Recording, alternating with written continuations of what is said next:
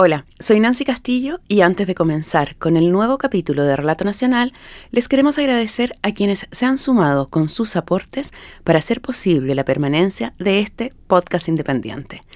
A quienes aún no se suman, les pedimos su apoyo. Es cierto cuando decimos que toda cifra nos ayuda a seguir adelante. Ingresa a www.relatonacional.com slash membresía. Relato Nacional es un podcast que te sumerge en el mundo de la vida de otros. Y esta es la historia de una mujer que desde niña sintió una fuerte vocación de servicio. Ella quería trabajar para y por los otros, y por eso tomó el camino que le parecía el más adecuado para entregar su vida a los demás. Pero un hecho inesperado cambió su vida, su camino y su obra. Y cuando llego cerca de esta niña, ella se pone en una posición como de, de que me va a detener. Y cuando llego al lado de ella, me toma el brazo y me dice, madrecita, ¿le puedo pedir un gran favor? Dime, ¿usted me puede dar un abrazo? Y en ese momento nos dimos un abrazo y de verdad que ese abrazo para mí fue la respuesta que tanto tiempo había estado esperando. Y justamente fue darme cuenta que tantas mujeres como esa, Anita, como la Anita, estaban necesitando de un simple abrazo para hacer un cambio total en su vida. Por eso, este capítulo, que lo reporteó la periodista Amanda Martón, lo llamamos El Abrazo. A quien acabamos de escuchar es Patricia, la mujer que vestida con su hábito de monja vivió esa experiencia transformadora una noche en la ciudad de Valparaíso, en Chile. Claro que la transformación se había iniciado un tiempo antes de que ella se encontrara con esa joven, y no había sido un proceso fácil. Patricia se crió en una familia de cuatro hermanos y dos hermanas, sus padres eran muy creyentes y practicantes del catolicismo, de esas familias que van a misa de domingo con los niños bien vestidos y que siguen ritos como las novenas, o sea, que rezan por nueve días a la Virgen.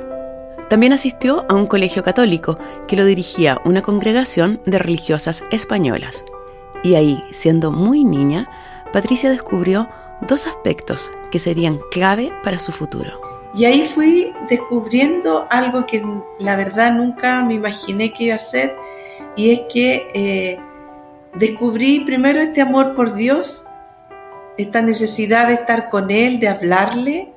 Eh, me di cuenta que la oración no era hablar con, con rezos normales, corrientes, sino que mi relación con Dios era a través de una conversación así como contarle cómo estaba, en qué estaba, qué me gustaría hacer cuando grande, siempre le contaba esas cosas. Y entre eso, yo recuerdo que como en tercero básico, nos, nos entregaron una pequeña encuesta y en, en una de las preguntas decía, ¿qué te gustaría hacer cuando grande? Y yo opté por tres cosas, fíjate. Y la primera, lo primero de todo fui, puse que me gustaría ser enfermera para ayudar a curar a la gente enferma. Me gustaría ser misionera para irme de misionera a la India, allá me quería ir. Y lo tercero es ser religiosa. Patricia tenía menos de 10 años cuando respondió esa encuesta y a medida que el tiempo pasaba, fortaleció ese vínculo con la divinidad. En la educación secundaria o media, la escuela realizaba actividades de orientación profesional. Patricia ya tenía en mente que quería consagrarse, es decir, entregar su vida a Dios, o sea, ser monja. En ese momento vivía con su familia en el sur de Chile, en un lugar pequeño, cuidado, protegido. Si decidía iniciar el camino de la consagración, significaba dejar todo ese espacio familiar y de cuidado. Una manera de saber si estaba preparada era que dejara la zona de comodidad o de confort la congregación le ofreció una opción para ver si estaba lista para iniciar una vida de renuncia y obediencia. Debía cursar su último año de secundaria en otra ciudad y lejos de sus padres. Patricia quiso probarse a sí misma y conversó el tema con su papá y su mamá. Y lo que hice fue pedirle a mis papás que me autorizaran para hacer mi cuarto medio en otro lugar que no fuera Curacautín. Porque como te mencionaba antes, estaba tan cuidada, tan afiatada con mi familia, que yo si no hacía una experiencia de salir de mi casa y tomar la decisión de ser religiosa, no lo iba a hacer nunca. Entonces, mi padre me autorizaron teniendo 17 años y fue maravilloso porque... Esa experiencia de tomar el último año de colegio en otra ciudad fortaleció en Patricia la convicción de que quería tener una vida de monja. En la familia fue un tema de discusión. Algunos de sus hermanos pensaban que no era el camino para ella. Otros opinaban que sí.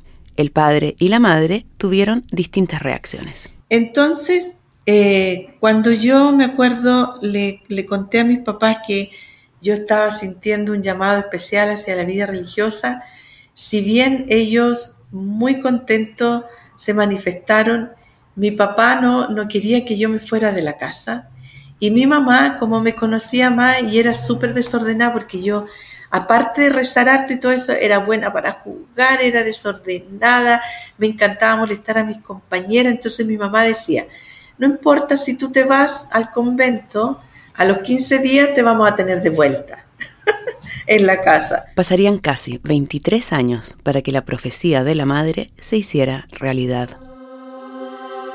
Patricia ingresó al convento de la Congregación Religiosas Adoratrices en Valparaíso. Esa congregación combinaba una vida con muchas horas de adoración y rezos con la misión de apoyar hogares de niñas en situación vulnerable. La rutina de Patricia durante sus años de formación se podría resumir así. Dos horas de oración, misa y adoración por las mañanas, actividades de aseo y mantención del convento, aprender manualidades y un par de horas por la tarde de trabajo misionero. Luego, otro espacio de rezo, a cenar y a dormir.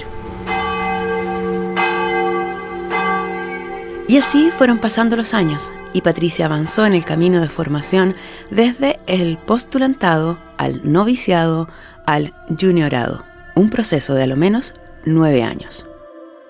Y a medida que avanzaba, Patricia comenzó a sentir una cierta inquietud.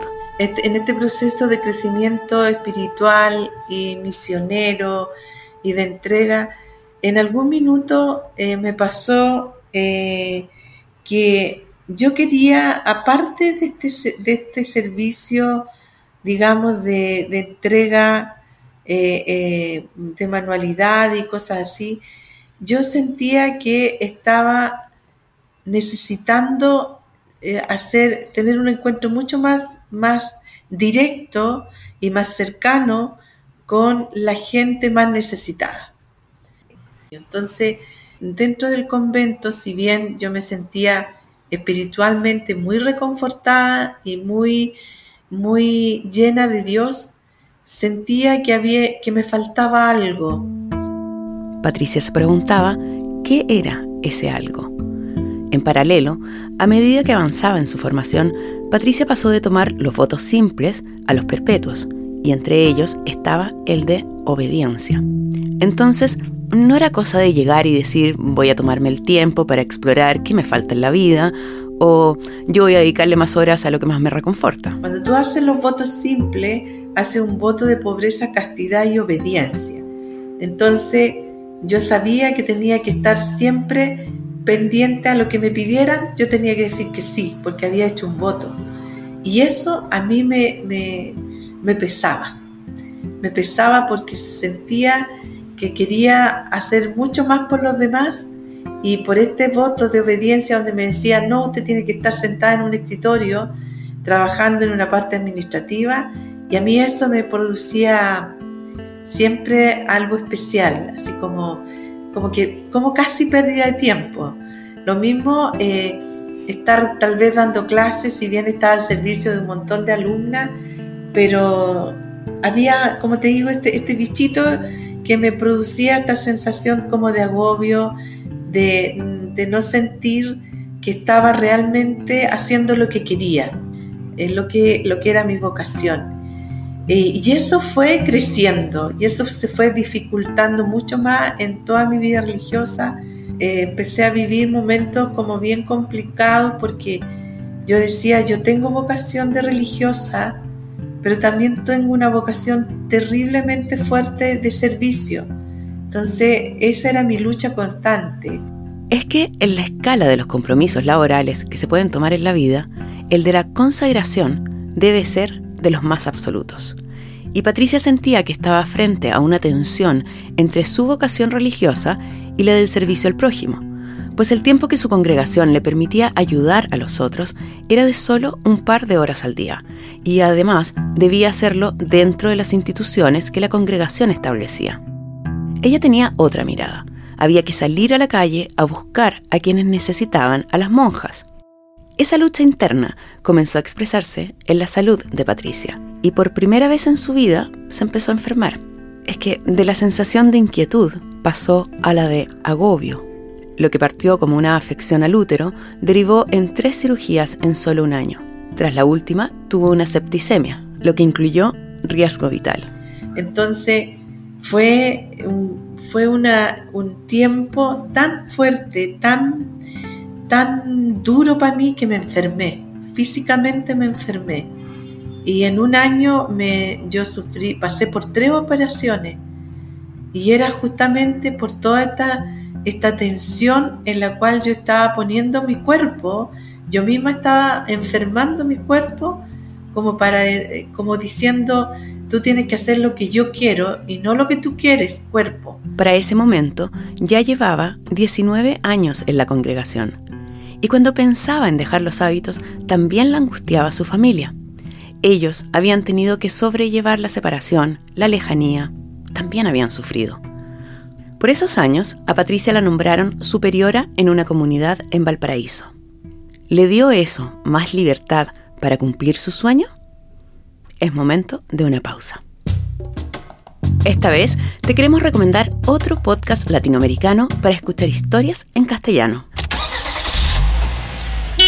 Hola, soy Juan Vaquero, director y creador de Relatos Amarillos. Somos un podcast narrativo de no ficción que cuenta historias de taxistas. Y ella me decía, apague, apague la luz, no me mire, no me mire. Al verla no le dije... Nuestra gran misión es evidenciar y reflexionar sobre la experiencia humana, eso que todos tenemos en común.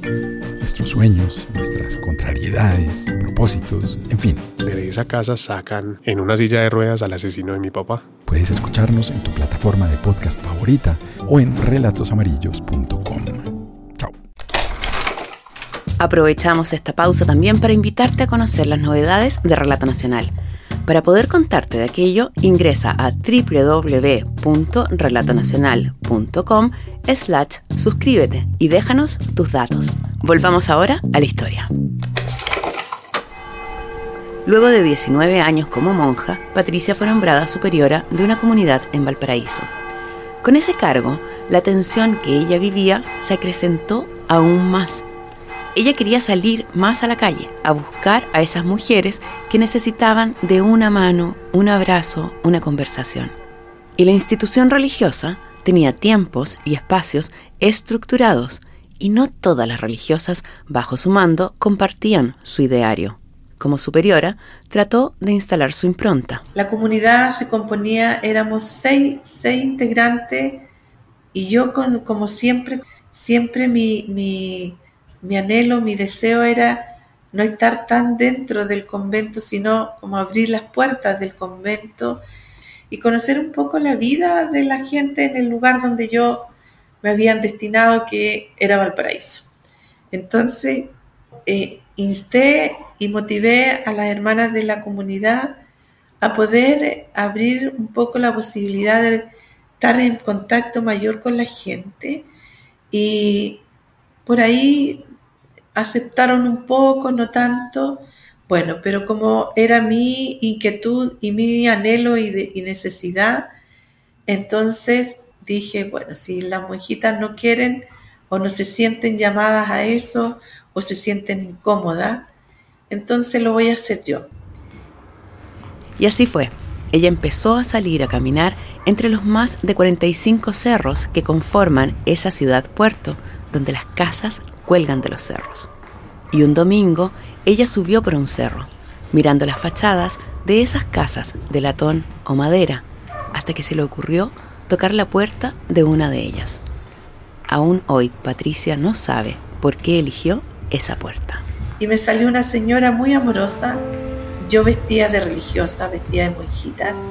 Me hizo pasar y me dijo que para ella era una bendición que por primera vez en su vida una religiosa entrara en su casa. Y eso a mí ya me produjo una tremenda alegría. Y entonces yo le dije que andaba donde vivía, que andaba conociendo el, el entorno y todo eso. Y entonces ella me dijo, quiero pedirle un favor. Yo tengo una hija de 18 años, yo no sé en qué malos pasos anda, pero en algo malo anda. Ella no me quiere decir a mí, pero a lo mejor a usted al verla así de monjita le va a contar. Y yo le dije, ¿y su hija está en la casa? Me dijo, sí, está en la habitación, le voy a preguntar si usted la puede entrar a ver. Y entré al dormitorio de esta niña, me recibió muy bien y yo la, le recibí con un abrazo así como bien cálido. Y entonces le empecé a, decir que andaba conociendo y que me gustaría saber de ella, qué es lo que hacía, por qué estaba, estaba durmiendo a esa hora, que eran como las 3 de la tarde. Entonces me empieza a contar. Me dijo, yo le voy a contar algo, pero usted me tiene que prometer que no le va a decir a mi mamá. Entonces le dije, tú cuéntame, yo no tengo por qué decirle nada a tu mamá.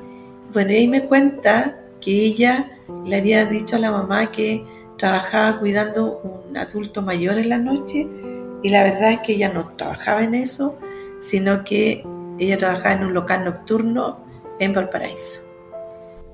La joven se sintió tan reconfortada con la visita de la monja que le dijo a Patricia que ella creía que a otras chicas de ese local también les haría muy bien poder simplemente conversar con ella. Y me dijo, pero ¿sabe qué? Me dijo, madre, yo no soy la única. Hay muchas niñas de mi edad que están ahí en ese lugar trabajando y necesitan del apoyo de alguien que las pueda escuchar como usted me está escuchando. Yo le dije, pero ¿tendría que ir al local yo? Me dijo, sería lindo, yo si quiere le, le consigo el permiso. Y habló con el dueño y me autorizaron para entrar a este local y yo entraba de vestida de monja a las 8 de la noche hasta las 9, me encontraba con las chiquillas y conversaba con ellas. Esas visitas eran tan gratificantes para Patricia como para las jóvenes que trabajaban en ese local de comercio sexual. Tanto así que algunas de ellas aceptaron la invitación de la superiora de ir al convento. Allí les organizaron unos talleres formativos para recibirlas. Patricia estaba feliz. Por primera vez había logrado sentir que ayudaba a quienes la necesitaban. Pero, por otro lado, la contradicción, la tensión, se acrecentó. Pero tenía tiempos limitados. ¿A qué te me refiero con tiempos limitados? Que yo podía estar fuera del convento, no sé, una hora, dos horas máximo, y después tenía que estar en el convento cumpliendo con un horario de oración, de encuentro, de meditación, de vida comunitaria, que obviamente era lo que yo había elegido.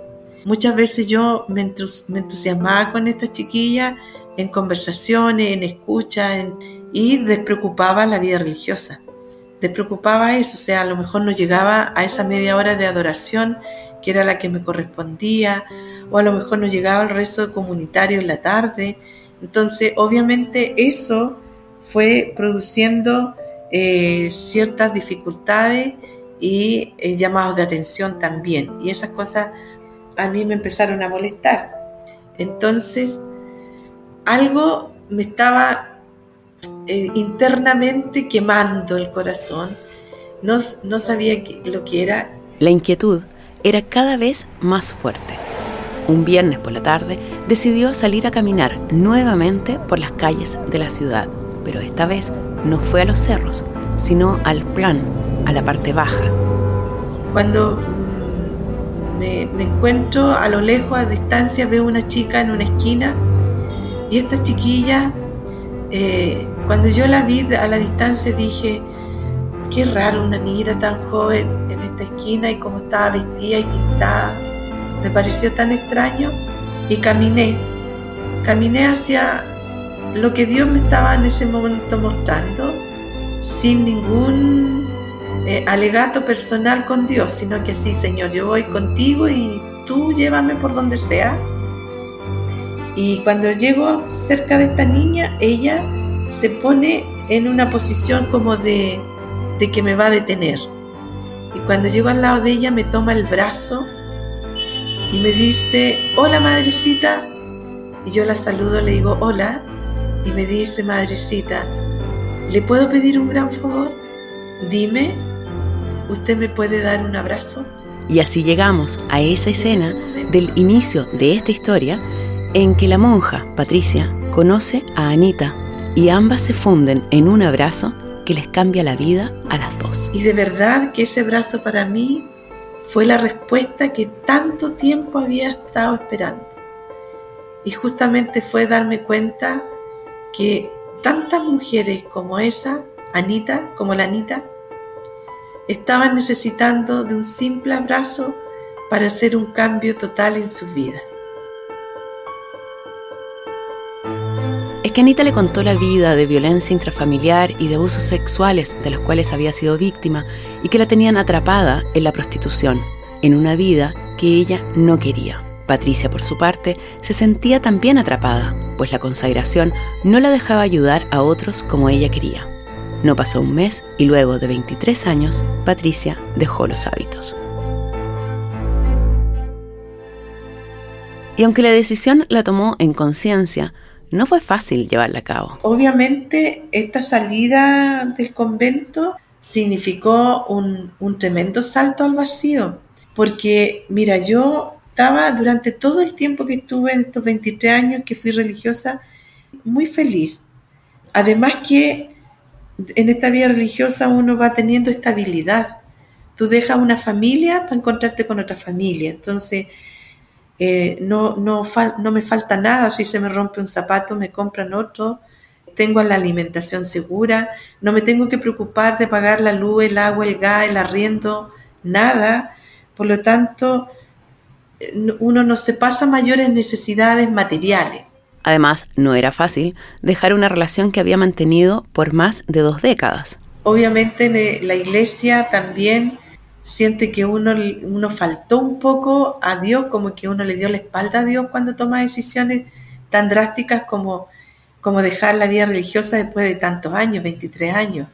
Es lo mismo que eh, estar en un matrimonio durante 23, 25 años y de un día para otro deciden, ¿no es cierto?, separarte. Entonces, el dolor que eso produce, la pena, la angustia, la inseguridad, ¿qué va a ser de mi vida? ¿Cómo voy a hacerlo? Eh, sentirte de verdad, de sentir la pobreza material fuertemente, porque yo, yo me propuse también algo, que si yo salía del convento, yo me iba a preocupar de, de mí, no iba a ser una carga para mis padres, si al final era yo la que estaba tomando esa decisión. Incluso en aspectos más cotidianos, tampoco era sencillo. Pensemos que Patricia entró al convento con 21 años y salía de ahí con 44 años. Imagínate que yo vestía de monja, salía a hacer alguna compra, me subía a una micro y me veían vestida de monjita y me daban el asiento. Eh, tenía ciertas, ciertos privilegios. ¿ah? No es que tú los pidieras, pero la gente de fuera tiene esa, esa cosa linda, ¿verdad? De que a la vida religiosa le tienen un cierto cariño. Por lo tanto, para mí, como te digo, fue una experiencia al principio muy, muy, muy dura. Yo llevaba durante 23 años hábito, vestía de religiosa, con mi, con mi velo, con mi ropa de monja, por lo tanto, salirme del convento y sacarme esa ropa y ponerme otra, de verdad que fue un tremendo desafío. Fue tan tremendo que estuve una semana encerrada en el departamento de mi sobrina que me acogió, como pensando cómo iba a salir yo a la calle y sentir que todo el mundo me miraba y la verdad que nadie me miraba.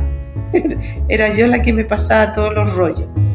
Porque no sabía tampoco cómo vestirme, increíble, ¿eh?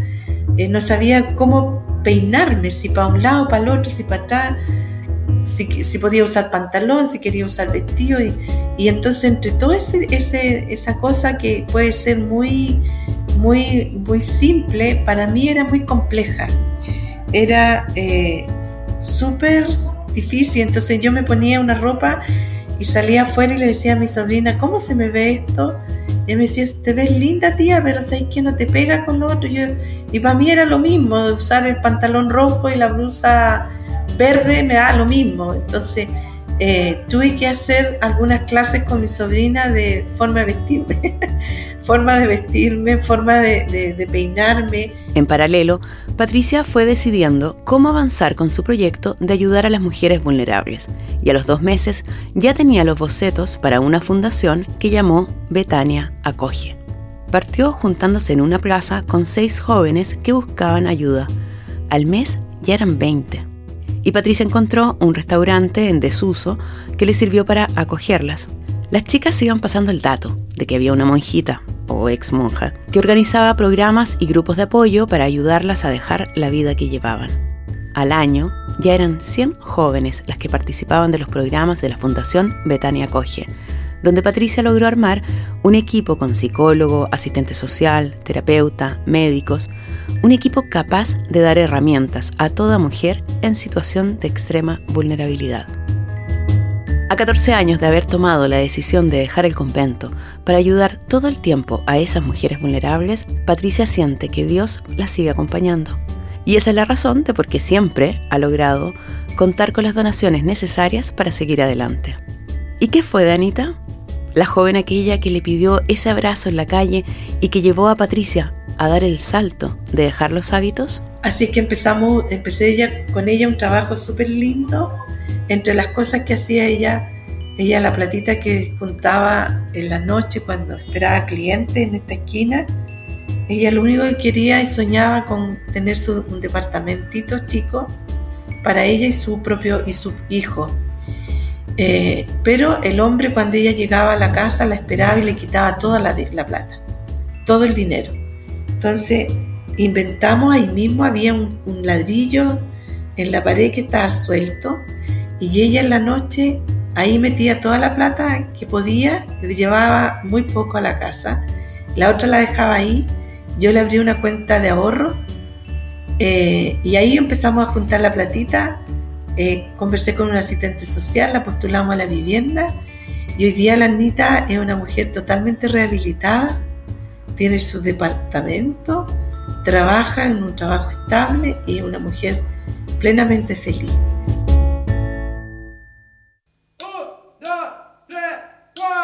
El capítulo de Relato Nacional de hoy, El Abrazo, fue reporteado por la periodista Amanda Martón. En la dirección y guion, Nancy Castillo. En la producción, Josefina Aguirre. La música fue compuesta por Enriqueta Serra, especialmente para Relato Nacional. El montaje de audio fue realizado por Marcelo Cotton y la locución fue grabada en Neosonic. Relato Nacional es el producto editorial de la productora de contenidos La Factoría. Recuerda apretar seguir en la plataforma donde nos escuches. Así sabrás de los nuevos capítulos.